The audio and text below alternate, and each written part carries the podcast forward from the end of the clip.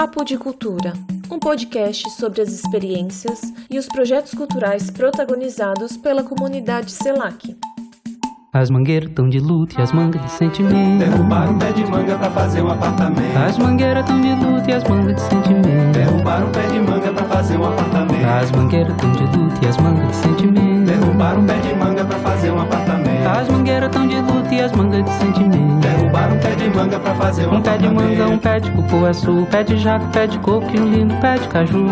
Como é que pode tamanho descabimento? Derrubar um pé de manga pra fazer um apartamento.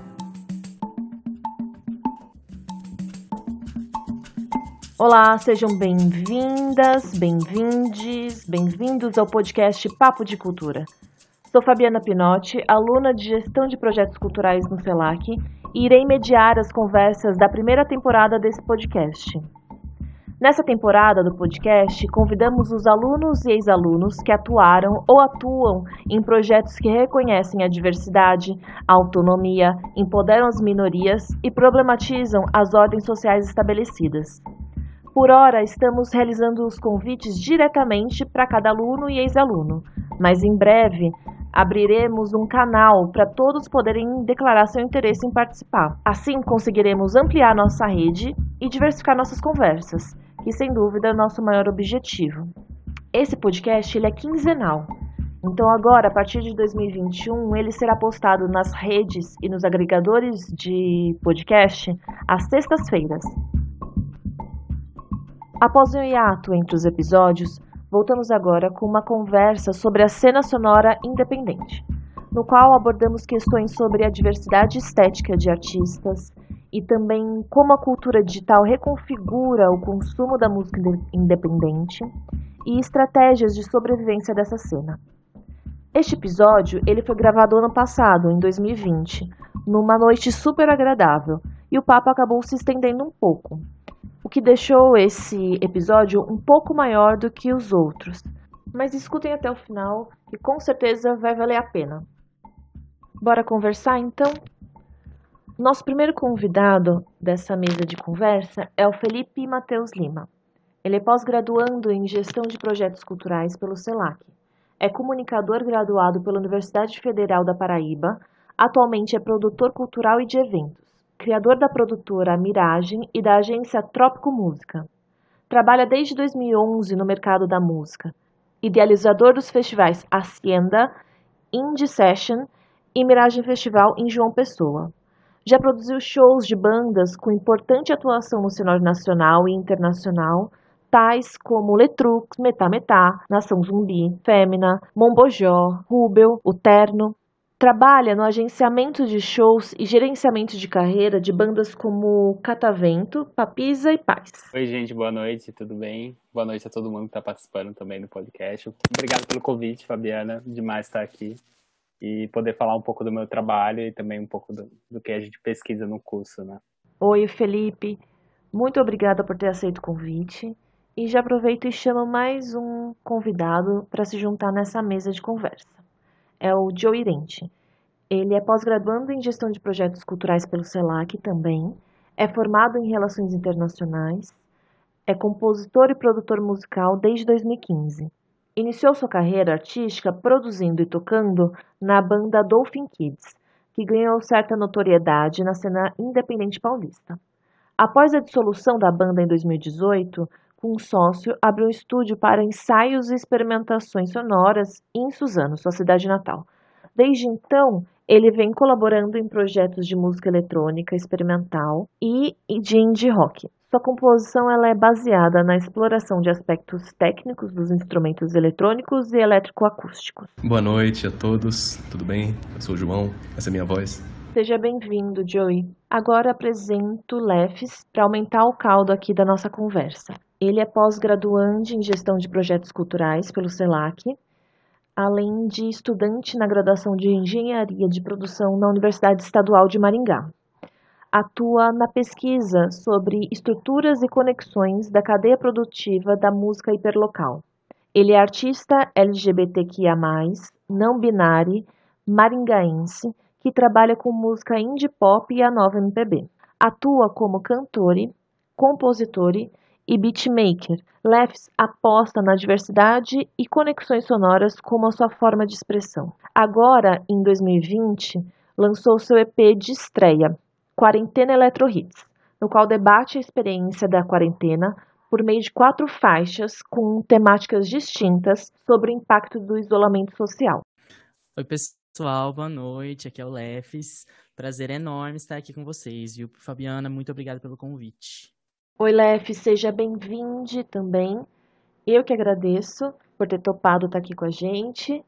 E agora, para finalizar a nossa roda de conversa, eu chamo o mais novo especialista em mídia, informação e cultura pelo CELAC, o William Nunes, que ele defendeu agora em 2020 o seu TCC sobre música independente, que tem o seguinte título: Independente sim, sozinho nunca, a música independente nos anos de 2010. Ele também é jornalista e atua como editor no Itaú Cultural e é colaborador do Música Pavê. Como músico, ele faz parte de uma banda independente de indie rock chamada Musidora. Oi, gente, boa noite. Prazer falar com todo mundo e valeu, Fabi, pelo convite. Bora trocar ideia. Obrigada, William. E é isso aí, bora papiar. Bom, a primeira pergunta que eu vou colocar para vocês e é que vocês pudessem nos contar um pouco qual a trajetória de vocês na cultura e, sobretudo, na cena da música independente, né? E também dá para gente um panorama do que vocês entendem enquanto música independente, né? Que eu acho que, como cada um fala de um lugar muito distinto, né? Eu acho que seria legal a gente conseguir escutar essa diversidade de ideias. Eu posso começar pelo Felipe, por favor?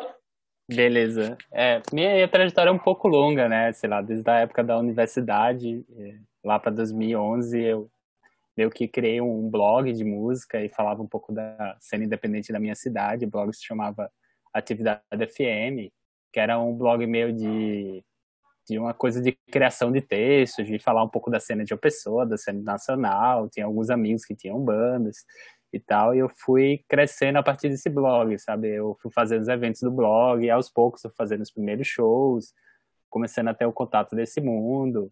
Ao mesmo tempo eu era estagiário da TV pública, que era a TV da, da UFPD, eu fui dois anos estagiário lá, e também tinha contato com programas de cultura, com artistas locais, artistas da música. Isso me fez ter uma rede de contatos muito boa de pessoas, sabe? De, de de conhecer muita gente da que, é, que era da cena musical assim. E com o passar do tempo eu fui fazendo criando os festivais. Hoje hoje eu tenho o festival que é o Miragem né? E a gente está tocando agora a terceira edição para que aconteça nesse futuro 2021 e já fiz festivais como a Cienda aqui como você falou na introdução como como Indie Sessions também, que foram festivais bastante legais aqui na cidade, e trouxe bastante bandas legais, como algumas que você citou também na, na introdução. E, bom, respondendo sua pergunta sobre o que eu, como o conceito de, de o que é um artista dependente, né? Artista independente para mim é o artista que consegue se virar, né? O artista que por ele mesmo, ele é o artista artesanal, né? Que ele por ele mesmo ele consegue é, gravar sua, suas músicas ou de uma forma pagar por elas e gravar no estúdio, fazer por ele mesmo é, a, sem relação assim com alguma produtora gigante, sem relação com o mainstream, sem relação com a mídia grande, uma coisa de, de independente mesmo, de chegar nos blogs, de chegar através, até de parceiros, de terceiros assim, mas é ele mesmo que administra a sua carreira, não é, não é um escritório, não é uma gravadora, é o artista que ele mesmo coloca sua música e seu trabalho, sua arte pelo mundo. Essa é a minha concepção. Então, a minha trajetória na música independente, ela começou com o meu primeiro projeto, que foi minha, minha agora ex-banda, né, a Dolphin Kids. Foi uma banda que a gente começou sem ambição nenhuma, mas que a gente acabou caindo no algoritmo misterioso dos streamings e teve muito play e chamou bastante atenção. E, tipo, era bem mal produzida no começo, e era em inglês ainda, o pior de tudo, que hoje eu sou muito contra brasileiro cantando em inglês.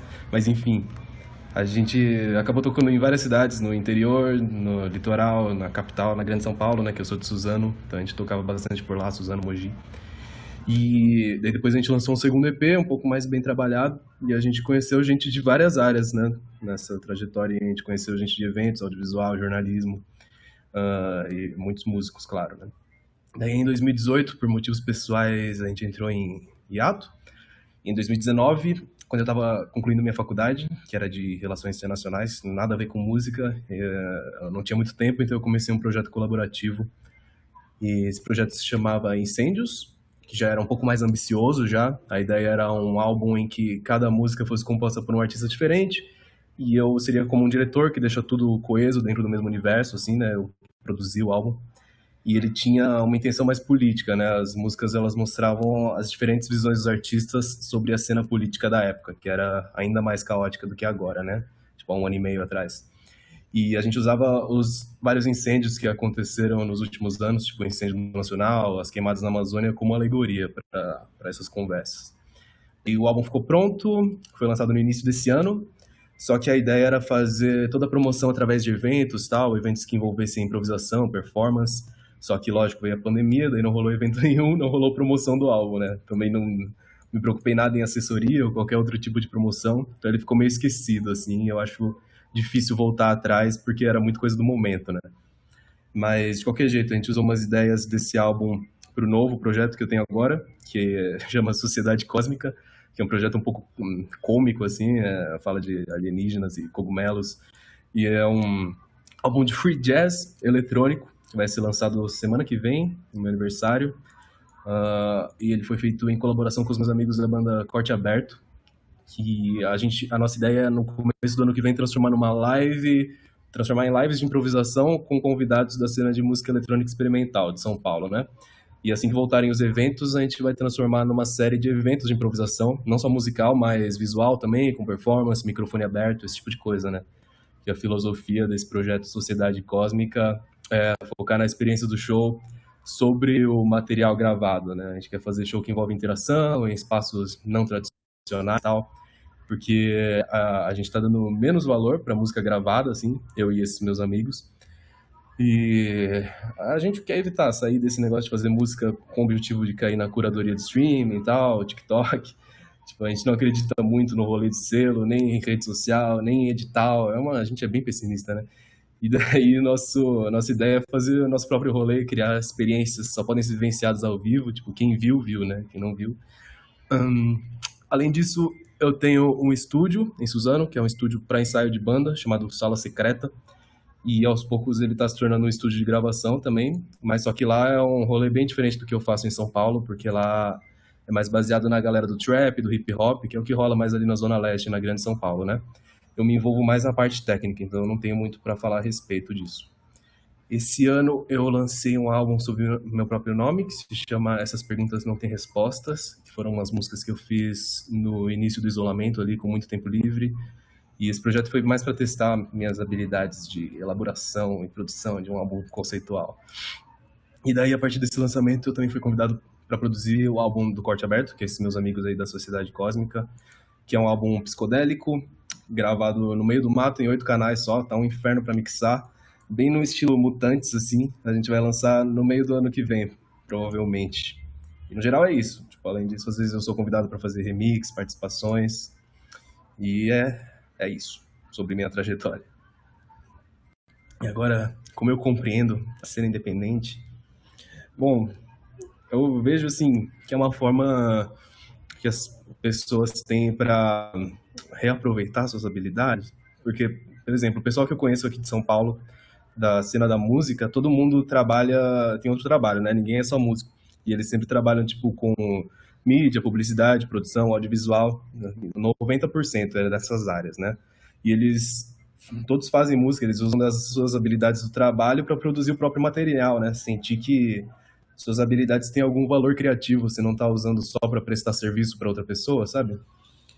E daí eu vejo também que tem uma grande uma pluralidade, tipo, tem gente que tenta fazer um negócio profundo, tipo, ah, quer revolucionar alguma coisa, denunciar alguma coisa, mas também tem bastante gente que faz, tipo, só como forma de terapia, sabe, para não ficar mal, ou que toca bem o instrumento e quer que os outros ouçam também. Então é assim que eu vejo a cena independente, mas várias formas de expressão, reaproveitando suas habilidades e tal.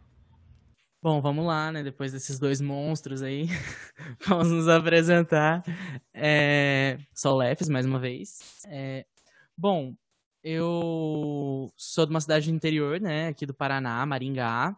A minha trajetória é, com a música em si, ela vem desde criança, então, né, participava do coral, com cultura de maneira geral, fiz teatro, musical, essas coisas todas. Experimentei nesse sentido é, na época da escola.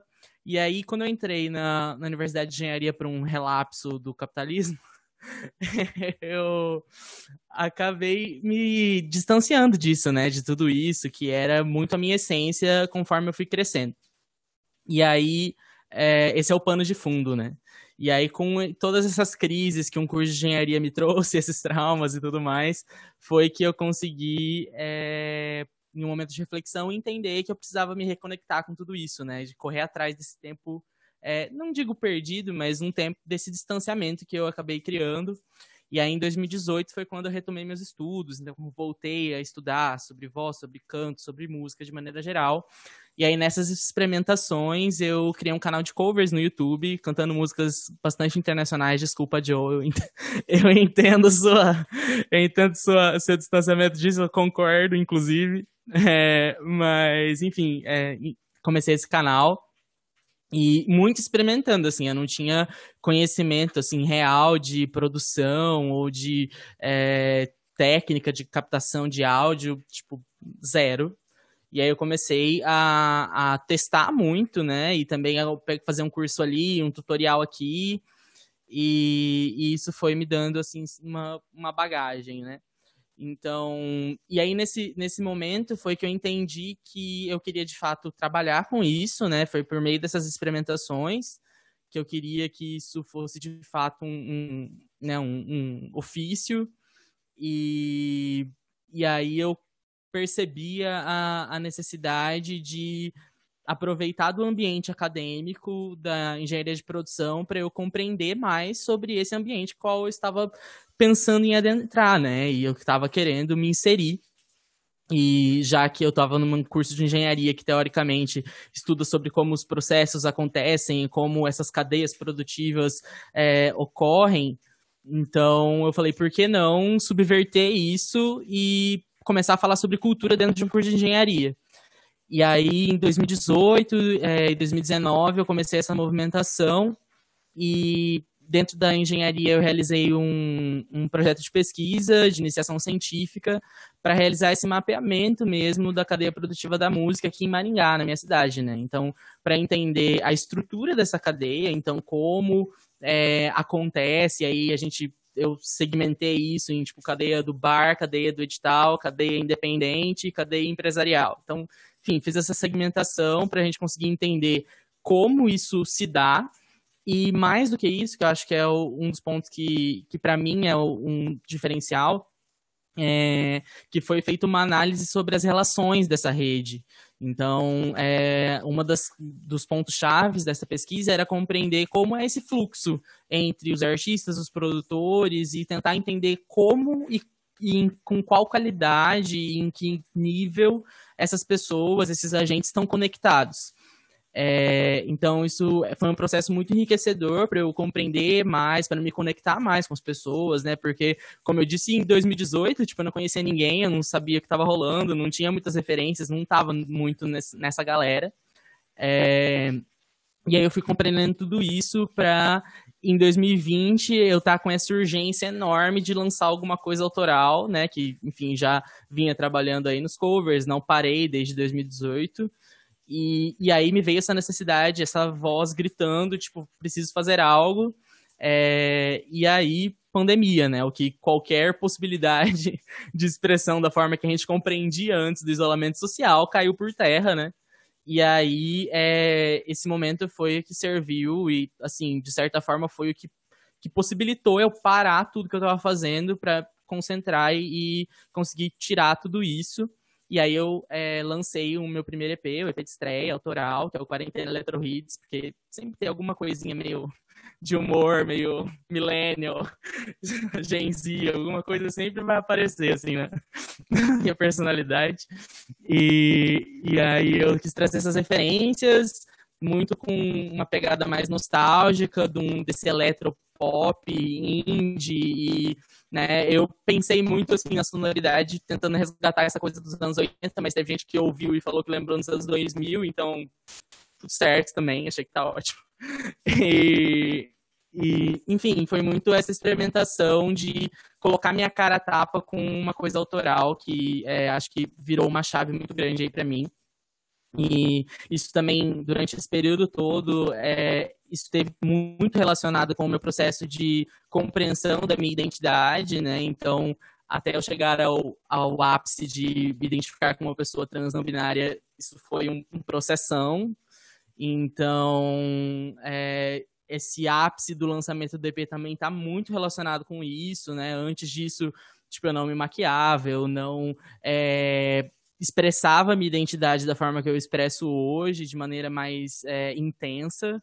Então, isso foi muito importante a nível profissional, como uma colocação nessa cena cultural da minha cidade, mas também é, para um processo muito pessoal, assim, de, de entendimento de como a, a, minha identidade e esse meu eu lírico artístico se relacionam e o que tem de cada coisa é, em tudo isso que se atravessa. Assim. E, bom, é, hoje também um outro detalhe, é, eu estou terminando o curso né, de graduação, também meu TCC foi relacionado a uma continuação dessa pesquisa que eu comentei da rede sobre os impactos da Covid-19.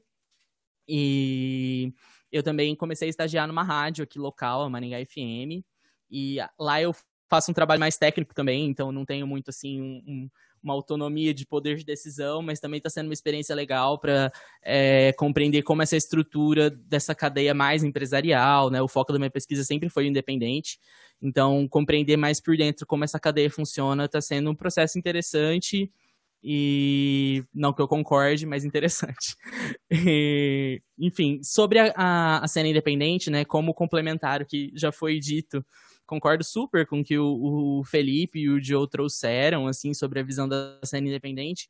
E eu acho que essa ideia, né, do, do artista do it yourself, né, esse artista artesanal e dessa liberdade artística como um todo, ela tem muito é, dessa coisa bonita, né, de você estar tá nessa posição em que você está é, desassociado desse desse enfim, dessas amarras que o sistema econômico te traz e dessa dependência, mas ao mesmo tempo tem uma perversidade gigantesca que é sobrecarregar o artista com todas as funções, né? Então você tem ali um, um, artista que não faz mais sua arte, que não é só se expressar, mas que tem que entender de gestão, que tem que entender é, como vender é, o seu produto, né? Então você tá desamarrado disso, você pode fazer uma coisa é, totalmente desligada, né, desse, dessa ideia do, do capital, mas você é, não vai conseguir sobreviver disso, por exemplo, ou você vai ter que se corromper ou se é, fazer concessões em relação a isso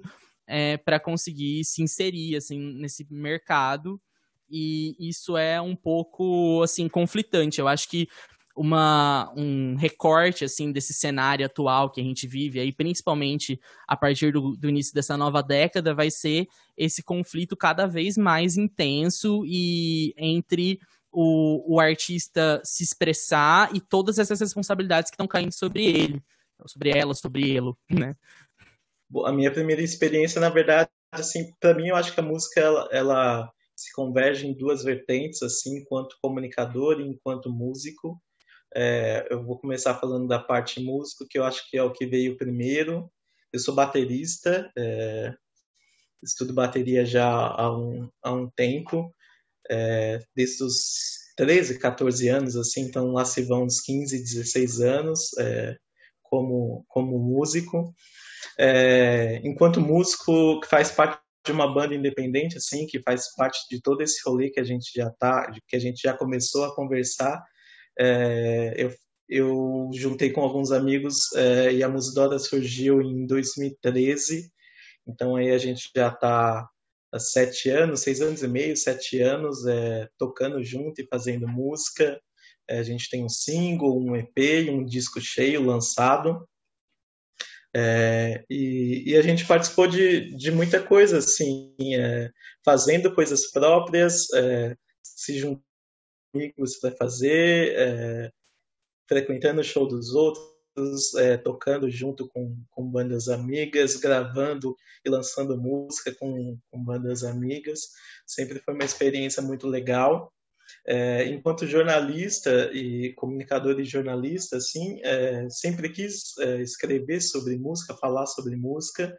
Então, com o Pavio colaboro desde 2014 e aí agora eu estou no Itaú Cultural escrevendo sobre música, mas também sobre outras áreas de expressão, assim, de arte.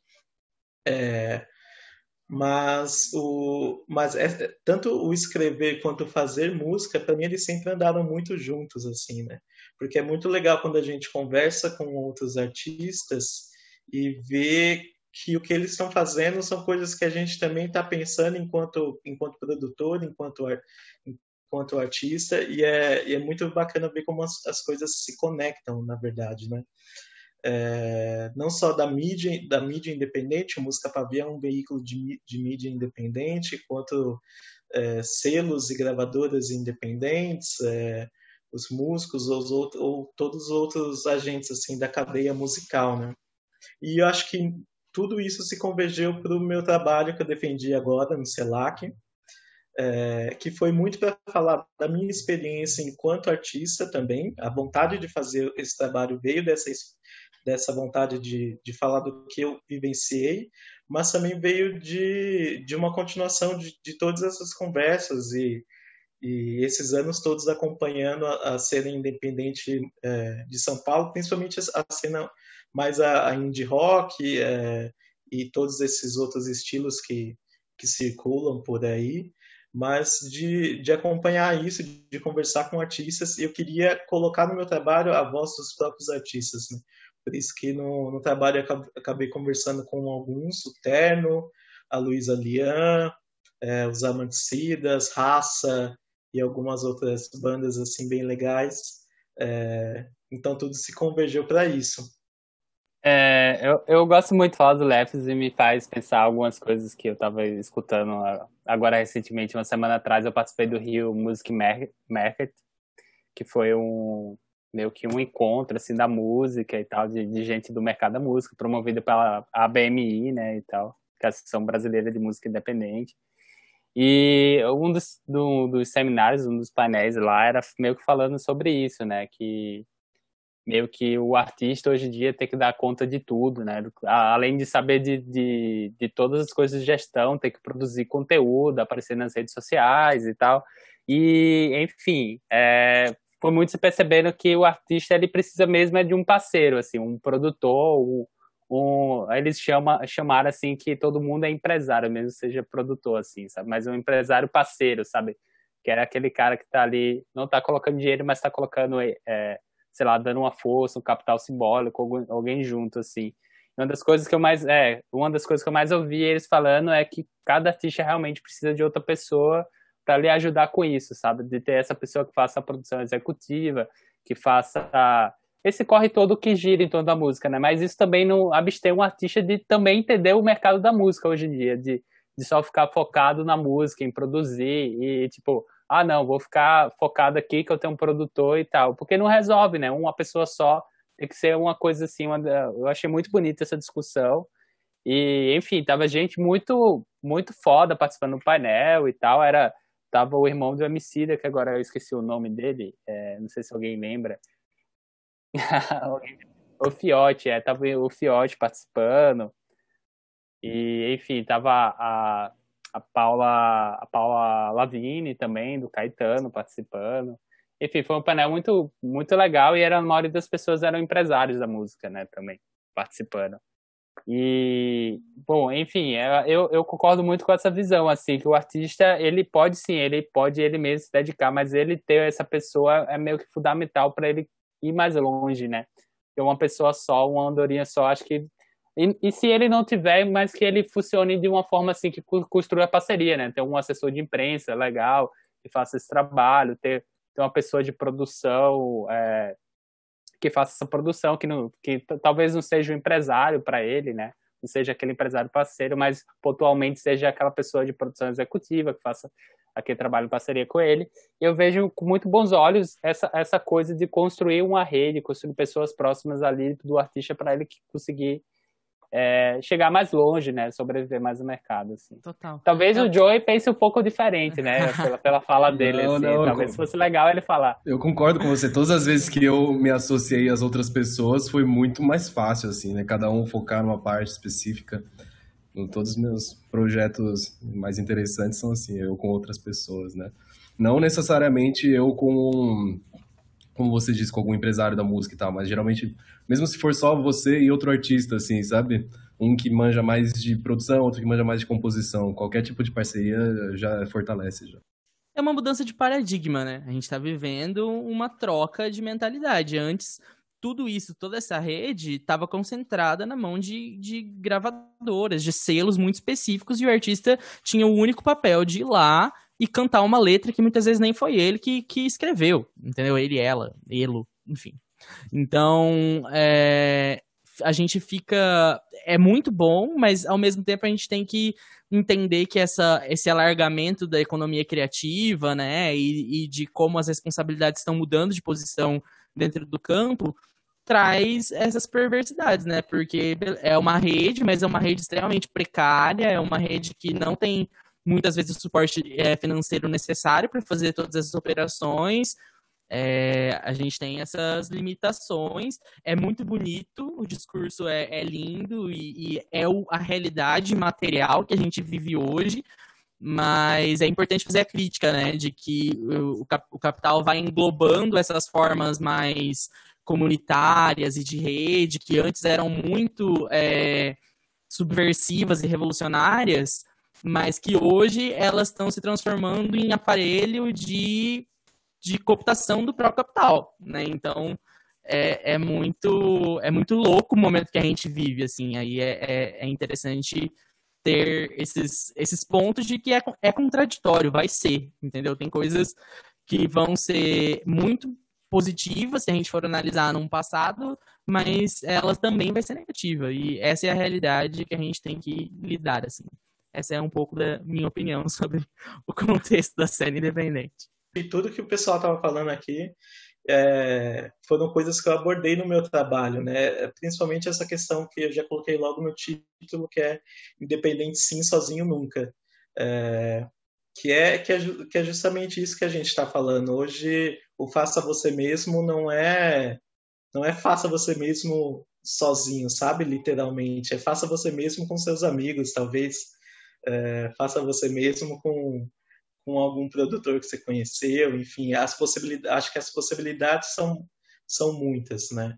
É, de fazer com, com um coletivo de bandas, com amigos, com um selo independente, é, ou mesmo terceirizando alguns serviços que a gente comentou aqui, de uma assessoria de imprensa, de uma produção de mídias sociais, é, de um cara que faz booking, que faz a produção executiva da, do seu rolê, assim, eu acho que as possibilidades são, são muito grandes, e aí eu concordo muito quando o Lef traz é, a questão do, da contrapartida, né, que a gente tem que pensar que, sim, a gente tem ferramentas para fazer sozinho, para fazer junto com, com outras pessoas, mas também o retorno é muito mais difícil, né, até pelo mar de opções assim que tem de artistas independentes e toda a precarização que acaba tendo é, em várias frentes, né? Mas eu acho que a conversa surge muito, vai muito por esse lado, assim, e, e, é bacana saber que tudo que vocês estão falando aí eu acabei abordando um pouco no meu trabalho, acho que segui o caminho certo na minha apresentação da banca. Pouco demais, William, eu quero ver seu trabalho aí, se puder disponibilizar para a gente depois, dar uma Com certeza. Antes da gente começar a falar das músicas, eu queria perguntar, começar talvez com o Felipe, né, voltar nessa ordem que a gente estava falando, porque Felipe você lidou com os festivais, cegam a cena independente. Eu queria entender um pouco qual é o limite dessa curadoria, né? Porque a gente está falando aqui de trabalhar em rede, né? A gente tem três artistas é, não é, não estou fazendo advogada do diabo, tá? Mas é, é um pouco para a gente entender como funciona, assim, né? De que, em alguma medida, os festivais das, do som e da cena independente ainda acabam indo para uma galera que já tem um, um certo status né, entre esses artistas, né? E daí eu queria entender como que é feita um pouco essa curadoria, porque eu vi também que o Festival Mirage vira uma plataforma, né? Que acabou ampliando esse leque de possibilidades, entender também como foi essa lógica de virar uma plataforma. E daí, depois eu queria escutar um pouco o pessoal, falar um pouco dessa lógica de como as redes sociais, elas têm esse lugar de, de apoiar, mas qual é o limite né, das redes apoiarem de fato a cena independente, que eu acho que acaba flertando um pouco com, na outra ponta, quem produz um festival, assim. É, então, a Mirage ela começou como uma casa de eventos, sabe? Foi criada em 2017 e tal, e o festival da Mirage surgiu dentro da casa, assim, foi uma comemoração de um ano de Mirage, gente meio que criou o festival e tal, e a, a ideia era juntar um pouco da cena local e um pouco da regional, com um pouco de artistas do, de Recife, de, de Natal, que, que a gente sempre fazia essa intercâmbio, assim, entre cidades que eram próximas, né?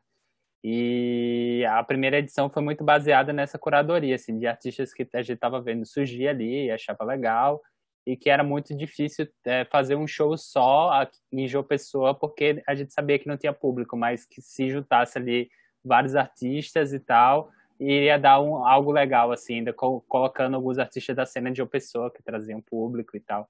E foi uma experiência muito legal, e foi assim que surgiu o Mirage, né, o, o festival. A gente fez uma segunda edição. É, ano passado, a Mirage já tinha fechado como casa, mas ela continuou como festival. E esse ano, com a pandemia, a gente terminou não fazendo festival, se dedicou mais à produção de conteúdo, mas também criando um ambiente para fazer um festival de uma forma virtual. E, enfim, a gente conseguiu aprovar dois editais do, da Audi Blank aqui, e, o do Estado e da Prefeitura. A gente vai fazer duas edições virtuais no, próximo, no começo do próximo ano. E a gente está tentando fazer uma curadoria bem assim diversa, é, dando oportunidade para alguns artistas mais novos que a gente viu surgir e tal, mas claro, tendo um dedo de curadoria também. E é, é meio que eu também estou buscando trazer é, muitos artistas que, que são LGBTQI+, Estou buscando trazer mais artistas mulheres também e tal, e meio que a gente está querendo fazer um compromisso de pelo menos da 50% da programação trazer é, essas pessoas, sabe, para o festival. E isso da, da, curadoria, eu vejo que outros festivais já estão fazendo esse movimento, tá, tá rolando um movimento também das pessoas é, se organizarem no sentido assim, porque eu participo de um grupo de festivais, de festivais de todo o Brasil, e todo mundo está querendo trazer essa coisa da diversidade e dessas pautas para os festivais. E eu estou achando muito legal esse compromisso de todo mundo de trazer isso à tona, sabe? E é uma coisa que eu vou trazer já nesses, nessa curadoria desses dois festivais, sabe? E, enfim, eu, eu vejo isso com muito bons olhos, de ver muitos mais artistas é, LGBT entrando em festivais, tendo mais oportunidades, como mulheres e também artistas pretos, negros, né, também, estando nos festivais, né, que era antes dominado, a gente sabe, e por pessoas brancas, de boy bands e uma coisa muito muito do homem, né, participando e tal, e, e eu vejo isso muito com bons olhos para o futuro, assim, para esse futuro de, de, festivais e tal. Bom, sobre sua, sua segunda pergunta, né, e, e, enfim, até falando do, do Mirage, a gente busca até na equipe, assim, na equipe também ter isso, sabe, ter pessoas negras, ter mulheres também com poder de decisão. A gente, eu, eu meio que criei o festival, mas eu tenho um conselho, né? Que, que são quatro pessoas e dessas pessoas tem, tem mulheres participando, tem pessoas LGBT, tem pessoas negras também. E a gente vai meio que decidindo, fazendo a curadoria em conjunto, assim, ouvindo a opinião de todo mundo e decidindo, né? Eu acho que não, não é só também colocar artistas, né? Eu acho que é importante olhar para dentro das equipes também e pensar dessa forma. E, e, enfim, sobre agora sua segunda pergunta, a da, da, da, internet, eu acho que a internet, as redes sociais, pode ajudar, né? Assim, pode trazer e colocar holofotes em certas pessoas e trazer uma evidência que talvez um tempo atrás não se dava, né? Porque era uma coisa muito de panelinha, uma coisa muito do jornalista que tinha esse papel de mostrar que era o artista que estava e, e, sabe, e, e se você não tivesse aquele perfil, um jornalista abraçasse você, você não ia ter um holofote, né? Hoje em dia, acho que com as redes sociais, com a coisa, a música pode chegar em vários lugares. É tanto que a galera começa a criar memes, começa a criar algumas coisas que vai dando algum movimento, que vai a música vai extrapolando e vai chegando a outros lugares, né? E, bom, eu vejo com bons olhos, mas também vejo no, no, no sentido meio que capitalista também, assim, como como o Lefts aponta, assim, que quer que não, as redes sociais querem, querem mais dinheiro, querem sugar, né, querem ocupar o tempo das pessoas, e isso também me preocupa, né, tem um lado bom ali de, de, de chegar, mas eu, eu acho que é muito do consenso de saber como chegar nas pessoas certas, sabe, do, dos artistas encontrar o seu público e chegar nas pessoas certas, porque também não adianta nada você tá fazendo uma promoção ali que vai chegar nas pessoas que não é seu público, né? Que não é aquilo. Acho que é muito mais de uma busca do artista de saber onde ele quer chegar, que público ele quer chegar e como usar essa rede social e qual rede social ele se sente bem em usar também, sabe? Eu acho que é um pouco que eu penso sobre essa essa questão da, dos artistas independentes e redes sociais. Concordo muito com, com o Felipe, assim, é, eu acho que a, as redes sociais e, e, toda essa cultura digital, na verdade, que a gente ainda pa parece engatinhar, né? Até porque é algo que muda muito rápido, né? Está sempre mudando. É, eu acho que a, a, a, grande questão dela é que é uma dualidade assim muito grande, né? Eu acho que sim ajudam a, a chegar a mais pessoas, mas também às vezes a, rede social não te leva a nenhum lugar, assim. É, isso, é, isso não só para música, né? Para qualquer coisa, na verdade, hoje, assim, para qualquer é, coisa que você tem que distribuir, né? Seja um produto cultural, um serviço ou, ou não, é, tem essa dualidade. É, eu acho importante quando a gente fala de, das redes sociais de, de falar sobre essa formação da, das comunidades, né? Desse senso de comunidade que, que acaba existindo entre entre artista e, o, e, e outros pares, ou artistas e, e, o seu próprio público, assim, né? Eu acho que isso é uma característica que vem desde o, de outras redes sociais lá, né? Se a gente pensar na trama virtual, no MySpace, é, no Orkut, até chegar no Facebook, Instagram e Twitter, né? Que são talvez as três mais utilizadas, né? É, eu acho que tem muito disso, até porque os públicos hoje eles são formados por nichos, né? Então, achar o seu público, achar quem pode consumir a sua música e quem pode contribuir contigo é, é, é, algo muito importante.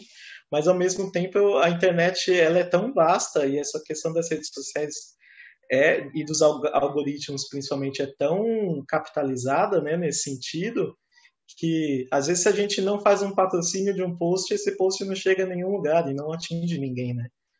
É, no, meu nessa minha pesquisa é, teve uma fala muito interessante de um dos integrantes do dos Amanticidas, é, que é uma banda independente daqui de São Paulo, que ele disse que é, o, redes, o trabalho nas redes sociais ela começam como uma forma de você divulgar a sua música mas depois de um tempo o trabalho, a produção de conteúdo, ela acaba se esgotando em si.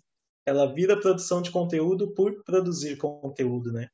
E a gente viu muito, vê muito isso nesse contexto da pandemia, quando os artistas não estão podendo tocar ao vivo e eles têm que, a gente tem que achar uma forma de se manter é, na prateleira, né, digamos assim para o público não te esquecer e até para os próprios algoritmos não te, não te esquecerem, né? Porque se você ficar sem postar, é, vão vir, quando você postar, o seu alcance vai ser muito menor, assim. Então, essa dualidade é muito grande e, e é algo que a gente, acho, vai descobrindo com o tempo e, e aprendendo a, ligar, a lidar com isso enquanto está em, em, movimentação, em constante mudança, assim. É, eu concordo muito com o que o William falou. Eu acho que a, as redes sociais se tornaram um canal de divulgação, de marketing, de venda, né, do, do seu produto artístico. E aí, a partir do momento que você, nesse contexto que a gente estava conversando agora, sobre como é a situação da cena independente,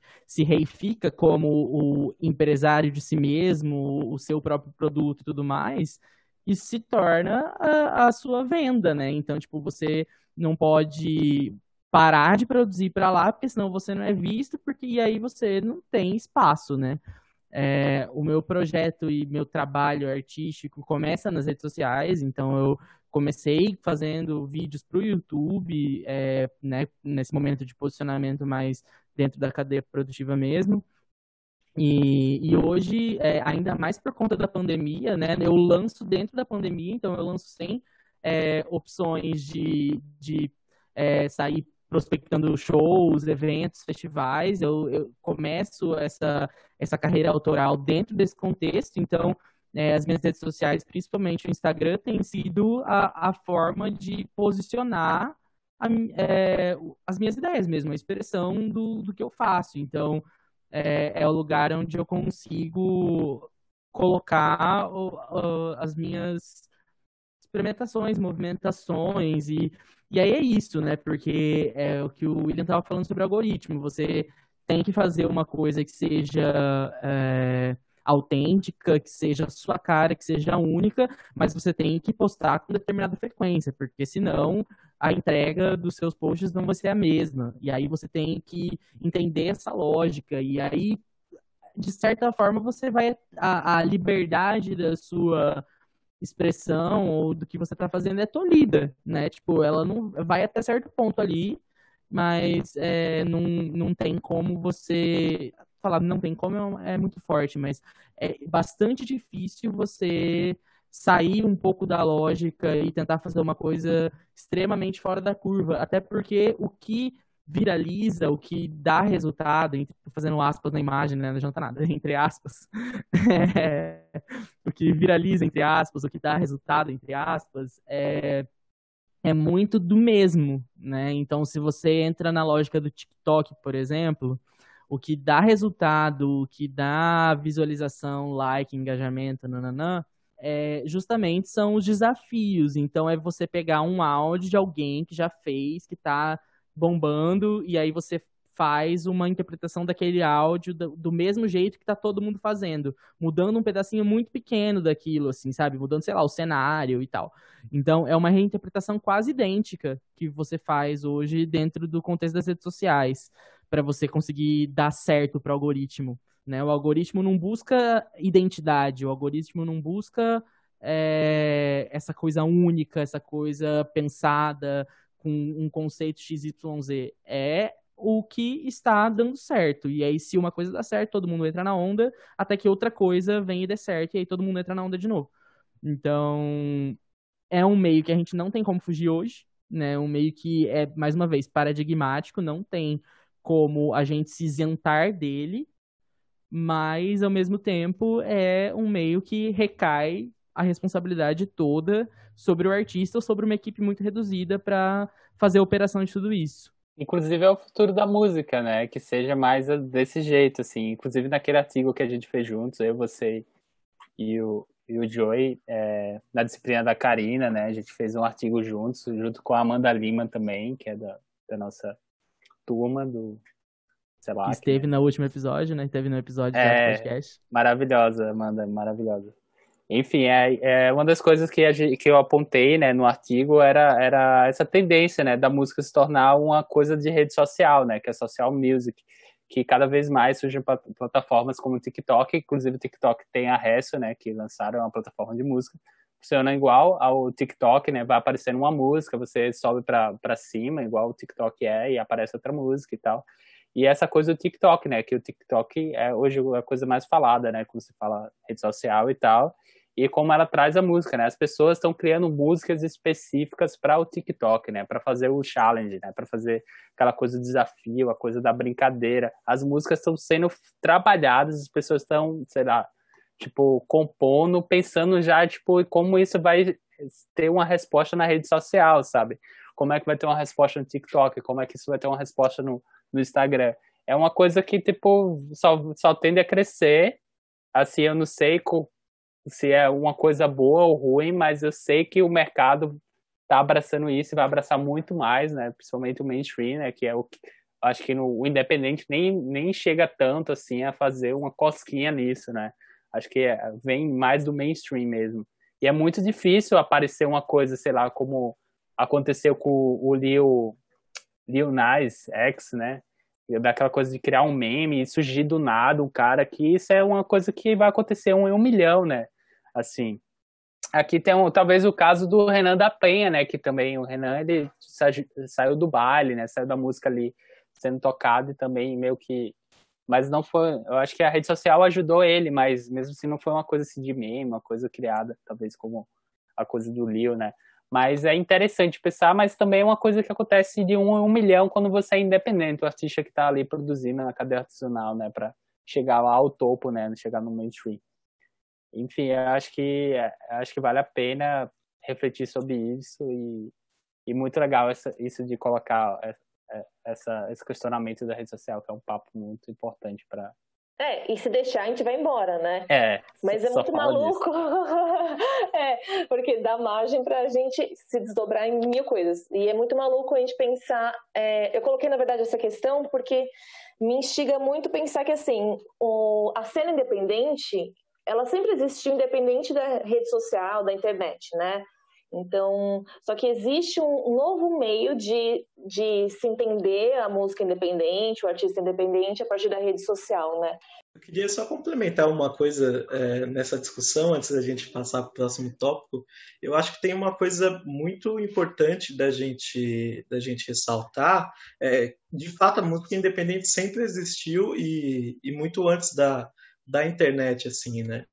A gente lembra, é, se a gente pegar dos anos 70, 80 em São Paulo, da vanguarda, vanguarda paulistana, é, da vanguarda... Da Lira Paulista, é, né? Da vanguarda paulista, e... desculpa. Do, do Antônio Adolfo e tal, isso. do movimento Antônio Adolfo desafiar as próprias gravadoras e distribuir, isso é muito importante também. Exato. Só que eu acho que essas, essas cenas também independentes, elas giravam em torno de um espaço físico também, né? Coisa que talvez a gente tenha perdido hoje e tenha sido transportado para o mundo online, assim, virtual, né? Então, e gente... em grandes centros culturais também, é. né? A gente está é. falando de São Paulo, né? Sim, sim. O, Lira... Paulistano. É, o Lira, por exemplo, eles tinham teatro, eles, eles criavam, Exato. acho que, revistas, jornais, sabe? E, sei lá, nos anos 90 o pessoal fez bastante zine, de ser uma forma de se comunicar, distribuir, uma forma de divulgar, né? O zine é uma coisa que até volta hoje remanescente blogs e revistas, né? Sei lá, por exemplo, em São Paulo tem a revista Balaclava, que é de um selo que é, divulga um pouco os artistas independentes, né? Que são, são muito importantes, né? Eu acho também, de, de levar esse para várias pessoas, né? Essa cena de artistas e tal. E tem pouco, né? Acho que devia ter mais, inclusive. Também fora das redes sociais, né? Essas, esses tipos de mídias. Maravilha, pessoal. Agora a gente vai para o próximo tópico do episódio de hoje. Que, já que a gente está falando de, do cenário da música independente, e nós temos três convidados que se relacionam diretamente com a produção de música independente, a gente quer escutar um pouco o que vocês estão fazendo, né? Então eu vou compartilhar aqui um trechinho de cada música de vocês e vou pedir para vocês comentarem um pouco sobre elas. Pode ser? Bom, eu vou começar com um som da Musidora, então eu vou pedir para o Will comentar. E eu vou colocar aqui um trechinho da música que tem mais ouvintes no Spotify, desse último trabalho que vocês fizeram. E daí você pode ficar à vontade para contar para a gente um pouco sobre as curiosidades de produção e tudo mais.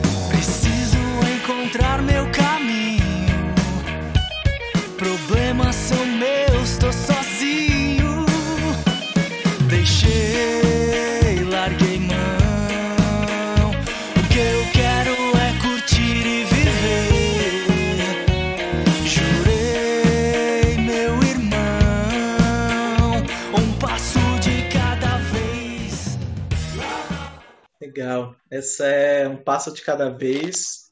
É, é, a, é a faixa título do nosso álbum. A gente lançou esse álbum em 2018. é, se não me engano, foi outubro de 2018. Eu acho que sim, é, já, já tô com a memória um pouco falha. É, mas foi. Para a gente foi muito importante, é, enquanto estava produzindo esse álbum, foi um álbum que teve um processo de composição e de produção é, muito extenso. A gente é, ficou mais ou menos um ano produzindo ele, entre produzir, é, pré-produzir, é, produzir, gravar e depois mais um tempinho ainda de mixagem, de master, por vários motivos, é, tanto por ser a nossa primeira experiência assim com, com, com de fato estudos mais profissionais, com gravações profissionais, quanto grana mesmo, que é, não dá para investir tudo de uma vez. É, mas eu acho que durante esse processo foi muito importante a gente definir de fato o som que a gente queria chegar assim, né? Hoje a gente vê e a cena independente ela é muito abrangente esteticamente, né? E, e até fugindo já um pouco dessa questão de colocar banda, as bandas e os sons em, em, em caixinhas assim, mas para a gente foi muito importante é, ter um direcionamento e saber o que o que a gente queria é, criar enquanto, enquanto, artistas, né? A gente contou com, com um amigo nosso, Guilherme Edino, que também é músico e produtor, tem os próprios trabalhos, é, indico para quem quiser procurar no Spotify. É, mas eu acho que foi, foi um trabalho que que surgiu muito de, dessas, da, da, questão de quatro amigos tocando junto e querendo fazer um som que a gente ouve e trazendo outros elementos que a gente entende como, como mais contemporâneos. E eu acho que é isso, assim. É, de letra não vou falar muito porque não sou eu letrista, não sou compositor da, da banda. Esse fica a cargo do Daniel Kenny, vocalista e guitarrista. É, mas a gente, ele falou muito sobre, sobre questões que envolvem a nossa, a nossa vida cotidiana, é, essas relações líquidas que a gente tem aí, né, que a gente estuda na pós-modernidade.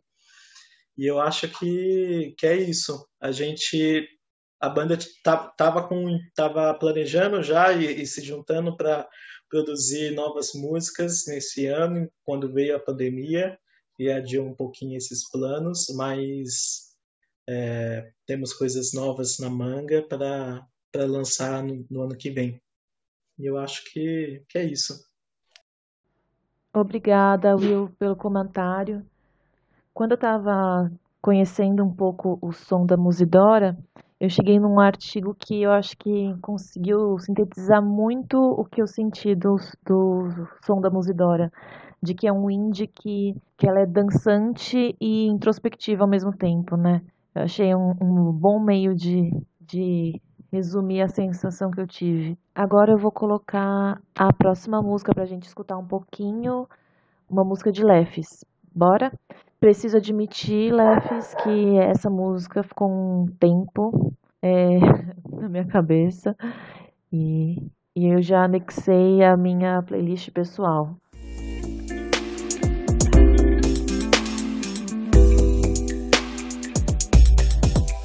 Foi bonito, enfático, traumático. Passou, foi sincero, emblemático, dramático. Transformou cada dia que passa, tudo fica pra trás. Se um dia eu já senti algo por ti, hoje não sinto mais.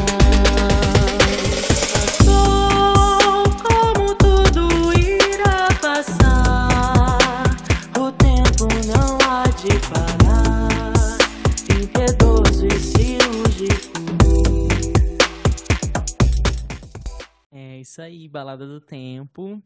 É, fico feliz com seu comentário, Fabi. Fico muito feliz. É, bom, essa é a quarta música do EP, né, do Quarentena Electro Hits, é a música de finalização, né?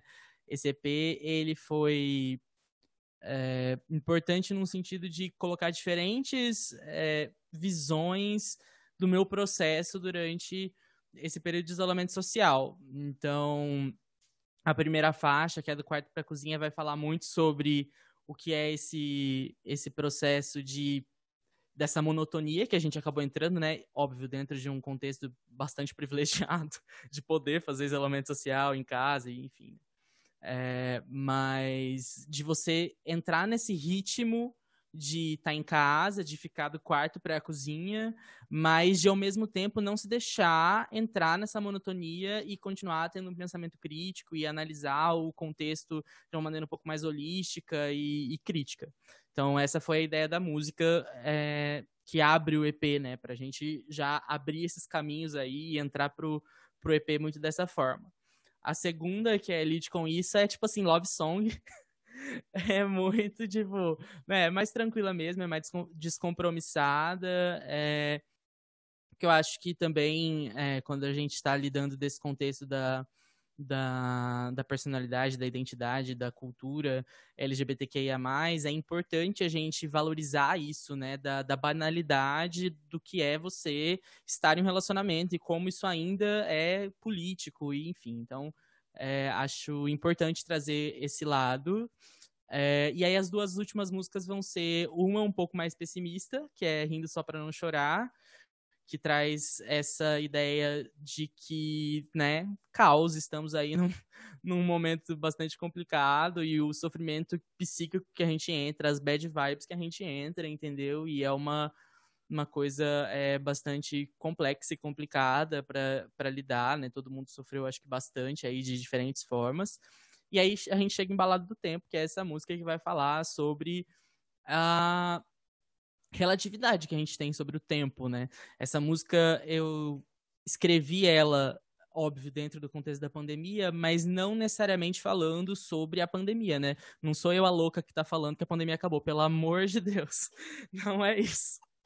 Mas é, passou a pandemia, né? Nada a ver, pelo amor de Deus, estamos aí, né? Vamos cuidar. Mas o, a questão é sobre é, como tudo que a gente faz na nossa vida passa, né? Tudo que a gente tem que a gente né, vive, seja bom, seja ruim, isso vai é, obrigatoriamente passar em algum momento, nada é eterno, né? E eu acho que grande parte da nossa dinâmica existencial tá ligada em como a gente lida com essa inconstância eterna, né? Que a única coisa que a gente tem constante é a inconstância.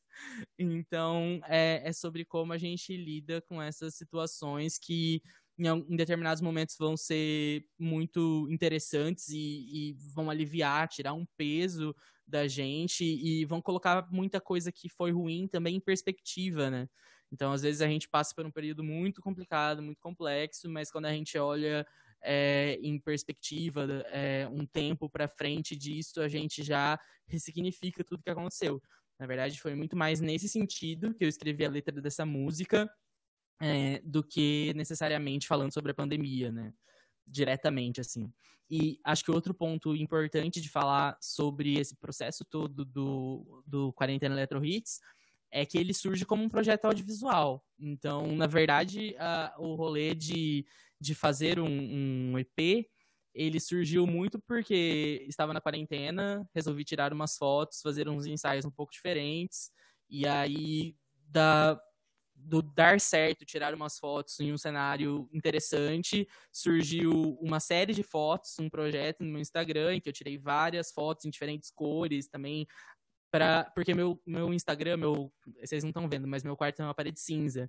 Então, como eu tirava muita foto no meu quarto, ele sempre foi muito preto e branco, assim, né? Tipo, eu tinha uma coluna inteira que era preto e branco, meu cenário sempre era muito cinza, então foi essa essa primeira abertura para essas cores, para esse universo de possibilidades e também uma, obviamente, uma afirmação de uma identidade queer, né? Então é, foi um projeto importante e a partir desse projeto de fotos é que surgiu a necessidade de é, fazer um projeto audiovisual e fazendo um projeto audiovisual ter as músicas para isso.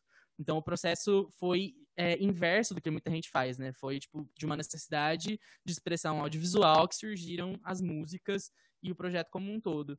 Cada uma dessas músicas elas tem algum tipo de, de expressão audiovisual. A, do quarto para a cozinha ela tem um clipe, também gravado tudo sozinho no meu quarto. tudo foi muito assim. Eu eu, eu mesmo, sabe? Crédito tá lá, eu, eu, eu, eu, eu. então é bem isso. Muito naif, né? Não acho nem, é nem bonito falar isso. É o que a gente tá falando sobre o acúmulo de funções, né? Não, não é nem isso, é só uma realidade. E o foi feito um clipe, né? Então também foi todo um processo aí para editar esse clipe. As outras músicas, é, tanto Lead com isso, como Rindo Só Pra Não Chorar e é, Balada do Tempo, tiveram lyric vídeos, cada um com uma pegada. Então, tipo, Lead Só Pra Não Chorar é um feed do Instagram rolando. Então, tipo, com a letra da música e tal. É, eu falei é lead com isso, não sei se eu falei o nome certo. Mas lead com isso é, é essa, esse, esse lyric vídeo. Aí, do Rindo Só Pra Não Chorar, eu fiz um stop motion com letras de revista, com, enfim, né, montando aí a, a letra da música. Rindo Só Pra Não Chorar foi, é, Balada do Tempo foi mais clean, então foi só um fundo branco e preto com a letra da música. E recentemente, comemorando os seis meses aí do lançamento, eu fiz uma versão de Balada do Tempo também no meu quarto, mas aí um quase ao vivo, como eu intitulei, porque foi ao vivo, tipo, eu gravei uma vez, mas aí eu fiz outros ângulos e aí então e editei, então não é ao vivo, mas o áudio que você está ouvindo eu gravei de uma vez só, então é quase ao vivo. Então, esse projeto surge muito dessa necessidade de expressão e desse momento de quarentena, né? Se não tivesse é, esse período de isolamento social, muito provavelmente isso teria sido postergado, feito em algum outro contexto, assim. E acho que é, foi um projeto muito importante para minha carreira, assim, né? Primeiro porque foi uma estreia, e segundo porque foi a primeira vez que eu consegui vislumbrar alguma forma de é, colocação dentro da cena cultural e também monetização, porque com ele eu consegui alguns editais, tanto a nível municipal quanto estadual, para, né, tipo, tanto dar abrangência quanto viabilizar o processo, assim, mesmo que recebendo o recurso muito depois da produção, mas é, é interessante, assim, fiquei muito feliz. Agora a gente vai escutar um trechinho do som do Joey. Inclusive, já deixo a dica pra galera que depois for escutar com, com mais tempo, escute o álbum todo, que eu acho que tem uma super coerência entre todas as músicas e que vale a pena escutar por inteiro.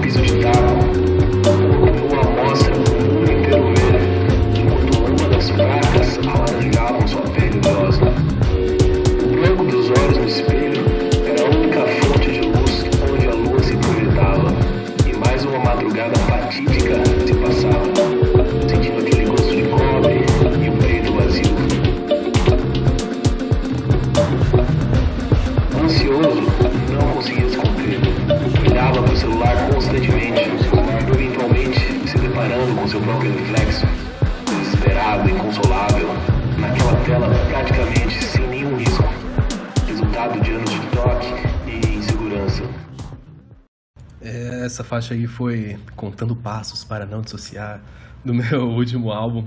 E a ideia era fazer uma faixa que tivesse elementos surreais em todos os momentos, desde a composição até a gravação e produção, né? Então, por exemplo, o vocal ele foi gravado num microfone de contato que estava dentro de um banjo. Uh, a cadência do vocal eu imito muito o David Lynch, assim, o jeito que ele fala, que obviamente ele é um diretor de surrealista. que mais? Surreal. Ah, tem vários samples de Twilight Zone e tal, que é uma série de terror surreal. Tem samples de Twilight Zone no álbum todo, na real. Eu sempre busco. Um, no meu processo de criação, assim, eu sempre busco fazer uma, uma coisa conceitual em todas as fases, né? Então teve, teve essa gravação, teve o banjo que eu uso também na música, que parece uma guitarra, mas é um banjo distorcido, ele tá desafinado também, para dar mais esse grau de estranheza na música. Hum, quem fez o baixo nessa aí foi o Zé Roberto, da banda Bratislava, uma banda que eu gosto muito aqui de São Paulo, recomendo. E quem fez a mixagem foi o Adam, uh, que é um produtor de noise lá de Londres. Então, tipo, até na escolha do engenheiro de mixagem, eu escolhi alguém mais meio surreal, assim. E é isso, geralmente A ideia das músicas é uma sensação e levar ela para todas as fases da produção. Beleza, Joey, valeu. Gente, então eu já vou passar para o próximo tópico do nossa conversa, já que ela já está começando para o final, né? Valeu por liberarem, né, que a gente pudesse conversar sobre a música de vocês. Eu acho que isso foi muito importante. Will, Lefs, Joey, porque também é, é só escutar vocês não ia ser a mesma coisa sem saber o que, como vocês atuam ali enquanto artistas independentes, né? Mas agora, passando um pouco mais para um momento mais pé no chão, eu queria perguntar para vocês como vocês veem maneiras práticas que podem contribuir para que essa cena independente ela se fortaleça. Eu acho que a gente já falou um pouco das redes sociais, eu vou tentar pedir para vocês fugirem desse lugar assim, que a gente já falou bastante, pensar em outros caminhos, em outras práticas que vocês já viram ou já realizaram, coisas que vocês entendem que colaboram para a manutenção desses projetos agora. Eu, eu acho que eu bato na tecla de, da colaboração, sabe? Eu acho que a colaboração na música independente é o, é o caminho, assim, e, e de todas as frentes, né? Não, não só dos shows, não só do fonográfico. E pensando no mercado, assim, e como o artista independente pode tentar sobreviver desse mercado, né? Eu acho que é muito importante os artistas estudarem essas formas, é tipo, meio que procurar uma editora, por exemplo, editar suas músicas, procurar licenciamento delas, né, que elas podem surgir, aparecer, ser interessante para jogos, para séries, essas coisas, procurar no fonográfico também tem uma distribuidora que é parceira, que faça, faça os lançamentos e tal. E tem vários distribuidores bem legais no mercado e como a competição está muito grande, os artistas podem se beneficiar bastante assim de de algumas coisas de tipo assessoria de marketing, por exemplo, que elas podem prestar para os artistas e tal. E bom, como nos shows voltares, eu creio também que é muito interessante que, que os artistas também possam trocar com coletivos de outros lugares, né, com é, pessoas de outros lugares, né, com pessoas que promovem shows em outros lugares. Eu acho que a colaboração é o futuro da música independente, né? Cada vez mais essa coisa e também na gravação, né? Também sei lá, eu acho que contribui bastante quando um artista chega para fazer uma música com outro, em parceria, que vai levar um público de um artista para o outro e tal. É uma das coisas, eu também atuo, atuo em várias frentes, né, para falar, a verdade. Atuo na pesquisa, a vender show, a fazer o festival. E, enfim, é, eu falo muito para os artistas do Trópico, né, que é muito importante ter outro, outros artistas ali em parceria, em colaboração, fazer um show, trazer uma, uma colaboração nova durante o show, de uma música ali, trazer uma colaboração de outro artista que possa agregar público para ele e também a gente levar público para outro artista. Eu acho que a troca e essa colaboração é o que mais pode ajudar a cena independente e os artistas. Sim, sim, eu concordo com o Felipe também, complementando. Eu acho que o mais importante é a colaboração em todos os aspectos e entre meios culturais diferentes, né? Então, quando você faz sua música, você chama uma pessoa para fazer a arte, uma pessoa diferente para fazer o vídeo, outra para escrever o seu release, para mandar para o lugar, envolver o máximo de pessoas possíveis sempre, né? Eu acho que esse é o caminho mesmo. Eventos também, os eventos mais legais que eu toquei foram os eventos que não era só de música, que era tipo eventos organizados por coletivos que tinham também exibição de filme independente, por exemplo, sabe? São os mais interessantes assim. É, acho que o que eu falo assim para complementar o que os meninos já trouxeram é, é muito no, no campo da minha pesquisa, assim. Então, eu acho que primeiro dois pontos têm que ser é, levantados. Primeiro, é, é tem, tem que existir um processo de reflexão é, para o artista compreender qual é o, o que ele quer daquele projeto, o que ele quer com aquele projeto, é, para que e o que também essa pessoa está disposta a é, se corromper entre aspas, assim, sabe, a, conceder dentro desse campo, porque no primeiro não tem nada de errado você tocar porque você quer tirar uma onda e ficar de boa, tá tudo certo, né? É, só que você tem que entender que isso vai te trazer é, consequências, né? Isso vai trazer implicações do seu posicionamento no campo. Então, é, depende do que você quer com o seu projeto e aonde você quer chegar, o que você está disposto a conceder a partir desse objetivo. E, e aí, partindo é, para pensando na lógica de que você vai ter que minimamente ter um nível de subsistência e sobrevivência com o seu trabalho, é, eu acho que o que falta são plataformas, assim, plataformas não necessariamente virtuais, mas plataformas de conexão e de encontro, né? E de, de real interação e troca entre os artistas, né?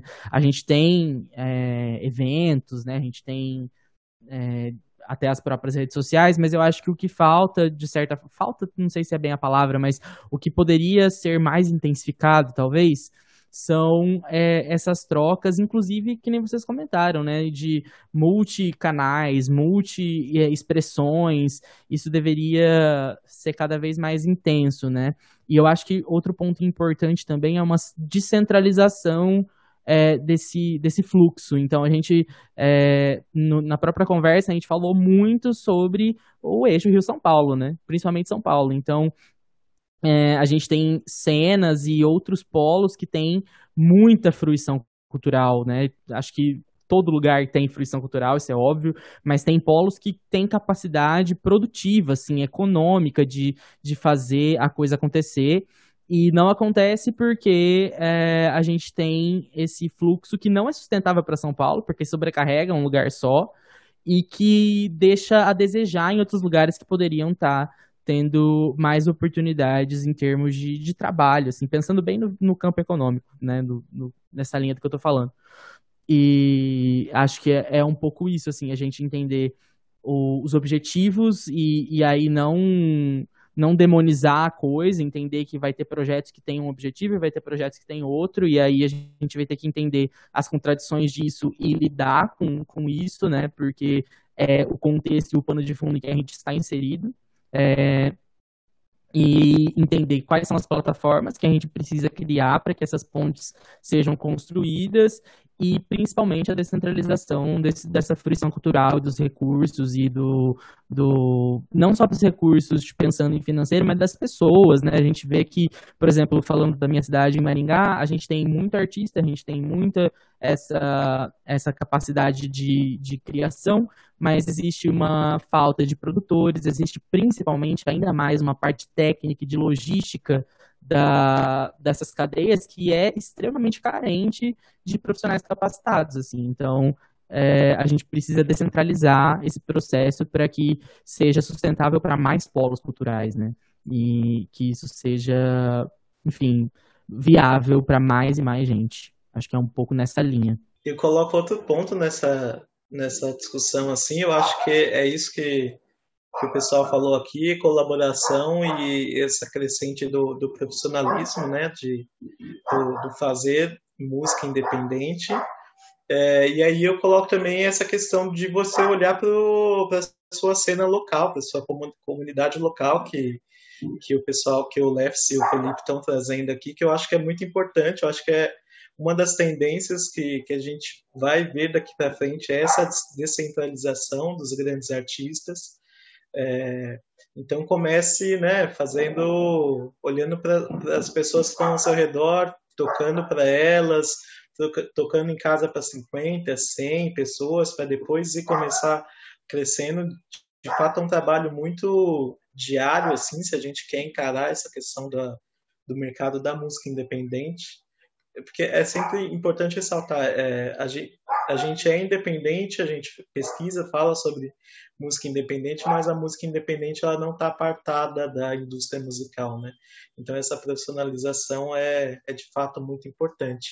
E aí sobre essa questão da cena local, é, eu queria destacar é, a cena do Recife, é muito forte, né? Sendo independente do Recife tem artistas de qualidade enorme e que já estão é, saindo de lá e vindo para cá, assim, por mais que a gente tente sair desse eixo Rio-São Paulo, assim, a gente vê como é importante é, essa galera vir para cá, né, desde Almério, Flaira Ferro e tantos outros artistas assim, e a gente e olhar para outros exemplos, por exemplo, a cena brega e a cena funk, né, do Pará e do Rio de Janeiro, em sua maioria elas são elas são formadas por artistas independentes e elas fazem sucesso por terem achado os seus nichos, a sua cena local, né?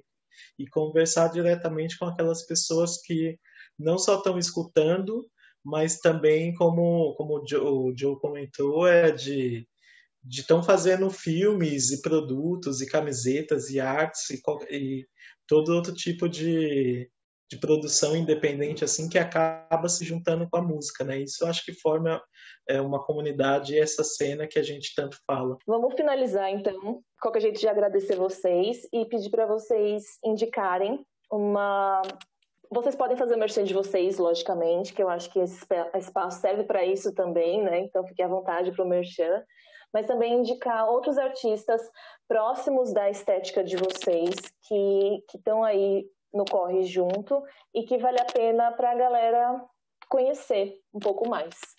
Então, fiquem. Não só artistas, né, gente? Também tem a questão de uma ação cultural, eu acho que cabe, ou de um festival, todas as camadas de produção, né? Então, do artista ao cara que distribui, ao cara que faz, para a galera conhecer um pouco mais do trabalho. Fiquem à vontade.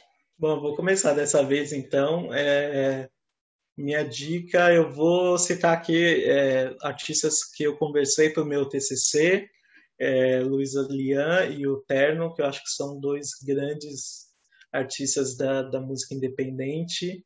É, vou citar a Raça, que é uma banda do selo Balaclava, que eu acho que é bem, bem legal assim de, de se escutar. Vou citar dois artistas amigos que estão no corre junto com, comigo, assim, Annalise e o Guilherme Dino, produtor da Musidora, que já citei. E é isso, assim, é... ouçam música independente, vá, vá aos shows, compre o merchan, compartilhe nas redes sociais, indique aos amigos e, e é isso. É, eu ia recomendar uns eventos ou uns coletivos, só que eu fui pesquisar e vários acabaram, uma tristeza, várias incertezas. Então eu vou recomendar uns perfis online que você pode seguir agora, você ouvinte. Eu recomendo Lavanderia Estúdio, arroba Lavanderia Estúdio, um estúdio lá de Campinas, do Rafosa. E ele sempre descobre artistas novos, assim, ele tem uma visão bem boa para descobrir, mas bem pequenos mesmo. E é sempre uma estética bem interessante. Outro, que é um parceiro aí que está em, várias produções comigo, que é o Vitor Meira. O perfil dele é mais pessoal, mas só que ele está sempre envolvido em projetos fodas e em evento também. Ele ajuda a organizar eventos de banda pequena, banda grande, ele conhece todo mundo. É arroba VMeia. E tem eu também, arroba Joirente. Uh, eu só posto coisa triste. E por último, eu recomendo também um grupo no Face, um grupo chamado Sine Wave que é bem ativo, tem uma moderação muito boa, mesmo com o, o Face meio capenga, lá ainda é um lugar bom para você discutir e tal. Tem discussões pertinentes sobre todo o gênero, não só de música independente. É isso. É, finalizando, um, um abraço, é isso. Bom, bora lá, eu tava fazendo uma listinha.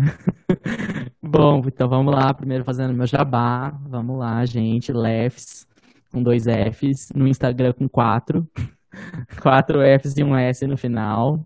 No Spotify, no YouTube, tudo Fs, dois Fs e um S. Vão lá acompanhar, por favor, dar um biscoito para nós. É, e aí, agora vamos. Eu vou. Fiz uma lista porque são todos artistas aqui de Maringá que tem um trabalho assim impecável e que eu me sentiria muito mal se eu falasse um só. Então, fiz uma listinha, tá? Então, vou começar com a Lubs, que é uma compositora, rapper, é, aqui da, de Maringá, ela já ganhou algumas batalhas assim de, de rap, de rima. Ela é estupendamente fenomenal, assim. Ela é muito boa, ela é incrível e é, assim recomendo, vocês vão amar. Ela lançou recentemente, tá sempre lançando música e recentemente ela lançou uma mixtape com três músicas aí. É, outra recomendação é um, essencial que não poderia faltar é a banda Cambaia. Banda Cambaia é uma banda de música contemporânea, assim, eles trazem muito uma uma coisa do processo, então, tipo, tem uns áudios que vazam, né, vazam entre aspas, no meio da produção, assim, da música, eles têm muito essa pegada, é, uma banda que já tem aí uns cinco anos, eu acredito, já passou por várias formações, mas o Ricardo Freitas, que é o, o famoso Ricardinho. Ele sempre esteve à frente da banda. Hoje ele está acompanhado pelo Samuel Amaro, que também é outro é, compositor, cantor aqui da cidade. E as letras do, do Ricardo são, assim, sensacionais. É, é, extremamente cotidiano, simples, mas tem uma genialidade absurda. Então, recomendo muito. Vão ouvir Banda Cambaia. É, além da banda Cambaia, eu coloquei aqui o Iraquitã, Iraquitã com KY, é, que é um artista queer, LGBT aqui de Maringá. Ele faz é, muitas experimentações, na verdade, ele é dançarino, é, a formação dele principal, assim, mas ele já tem experimentado com a música há bastante tempo, ele produz, ele é DJ, é, faz também, é, lançou um, um projeto recentemente de cover chamado Recantar, tem no canal do YouTube dele. E ele também lança, tem, já lançou, acredito, músicas autorais e também está lançando é, nos próximos dias aí, acho que ele vai lançar umas músicas autorais. E ele é incrível, assim, a, ele trabalha muito também nessa estética da precariedade, então ele usa muito alguns materiais mais orgânicos, orgânicos não, né, mas assim, recicláveis nas produções, nos looks, e ele já fez várias performances assim em diversos eventos da cidade. É, também um produtor cultural bastante engajado, é, já vem de uma família de artistas de Maringá, então vale muito a pena conferir uma pessoa bastante crítica e importante aqui para a cena. Outro nome essencial é a Rúbia Divino, que é uma mulher sambista aqui de Maringá. Ela também é, frequenta bastante o circuito de Curitiba tal mas ela é muito importante para cá. Ela é uma mulher negra e ela é, tem uma voz e, e letra é, espetaculares, assim. Então também recomendo muito o trabalho da Rúbia, é fundamental. E pensando até nessa ótica mais da produção e misturado com a música, a gente tem o Stolen Birds, que é uma, uma banda de rock que é experimental. Eu acho que hoje eles também estão meio pivotando um pouco em termos de estilo, experimentando coisas novas, muito abertos a, a essa inovação assim, sonora e a essa estética. E eles abriram um selo chamado o El Ninho, e aí eles estão também experimentando com novos artistas. Eles são uma banda assim em Maringá que já roda festivais a nível nacional. Então acho importante trazer essa referência porque é uma banda que a gente tem essa esse circuito um pouco mais ampliado assim. E, enfim, para concluir as ideias, eu quero agradecer muito pelo espaço. Foi uma honra estar aqui, gente. Ouvir vocês, assim, foi um prazer. Eu tive um dia super corrido, trabalho, aulas e tudo mais. Então, é, estar aqui com vocês foi um presentão. Então, fico muito feliz. Obrigado, Fabi. Obrigado, meninos. E vamos que vamos, né, gente? Acho que é o rolê de se embora fazendo. Vamos dar a mão e dali. É isso aí. Obrigado. Bom, agradeço demais o convite, Fabi eu, eu, eu já entrei assim na, nos agradecimentos, mas eu acho que queria indicar muita gente. Eu não sei nem por onde começar, não tem tanta coisa aqui para indicar. Primeiro, eu queria indicar meus artistas, os artistas que eu trabalho e tal, e tenho relação, que é a Betina de São Paulo, tem a Papisa de São Paulo, a Ima também trabalho com ela, que é uma banda muito legal. É, trabalho com a Glue Trip de João Pessoa, uma banda que alcançou uma proporção muito legal. E tem a Bessa, é, Bessa de João Pessoa também, que eu trabalho. Tem o Paz de, de Pernambuco, que eu trabalho também. E a Catavento, do Rio Grande do Sul. E, bom, eu queria indicar vários artistas de João Pessoa. Talvez eu não entre tantos detalhes assim como o Leves, porque eu não queria ocupar muito tempo. Eu sei que o podcast já está com o tempo bem estourado. E, enfim, eu queria indicar Totonho, que é um cara muito massa daqui de João Pessoa. Tem um trabalho muito legal. Seu Pereira, que é, para mim, o um dos maiores poetas e cantores que surgiram aqui de uma pessoa e que é muito estourado. Muita gente conhece aqui no Nordeste, mas ainda não chegou em todo o Brasil e merece chegar. E tem Bichart, que é uma queer que está estourando muito agora e está fazendo um trabalho muito massa. E, bom, tem Filosofino, Luana Flores, Chico Correa, é, Berra Boi, Fontes, Cinta Liga, Escurinho, Banda Forra, Vieira, Mar del Fogo, enfim, tem várias bandas legais essa cena de pessoa, uma cena muito rica, tão rica como a, as outras cenas do Nordeste, como a de Pernambuco, como a de Salvador, e talvez é, carece de uma atenção como essas cenas têm, saca?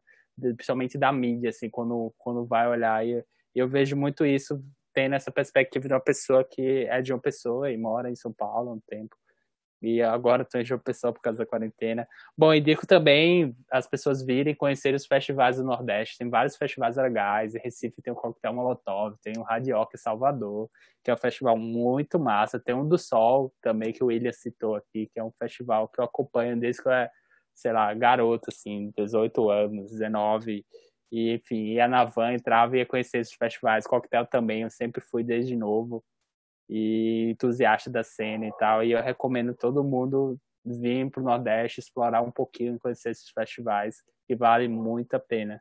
E conhecer, claro, também o Mirage. Espero que realizar edições presenciais quando a poeira baixar, quando isso tudo for embora, e que todo mundo possa conhecer também o Mirage aqui em João Pessoa.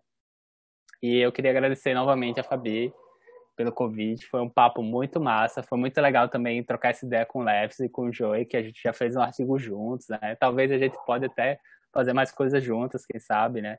E eu, achei muito massa fazer essa pesquisa com ele. achei muito massa participar também aqui do programa. Senti falta da Amanda, mas entendo que ela já participou de, de outro programa e tal. Seria massa ela também nesse papo, né? E ter essa visão dela também, né? E, enfim, foi um prazer também conhecer o William. Eu quero muito trocar mais ideia contigo e, bom, quero ler seu trabalho também de pesquisa e, e sacar e que a gente possa retomar contato mais vezes também. É um prazer também, eu não lhe conhecia, mas eu vi que você, pô, e demais.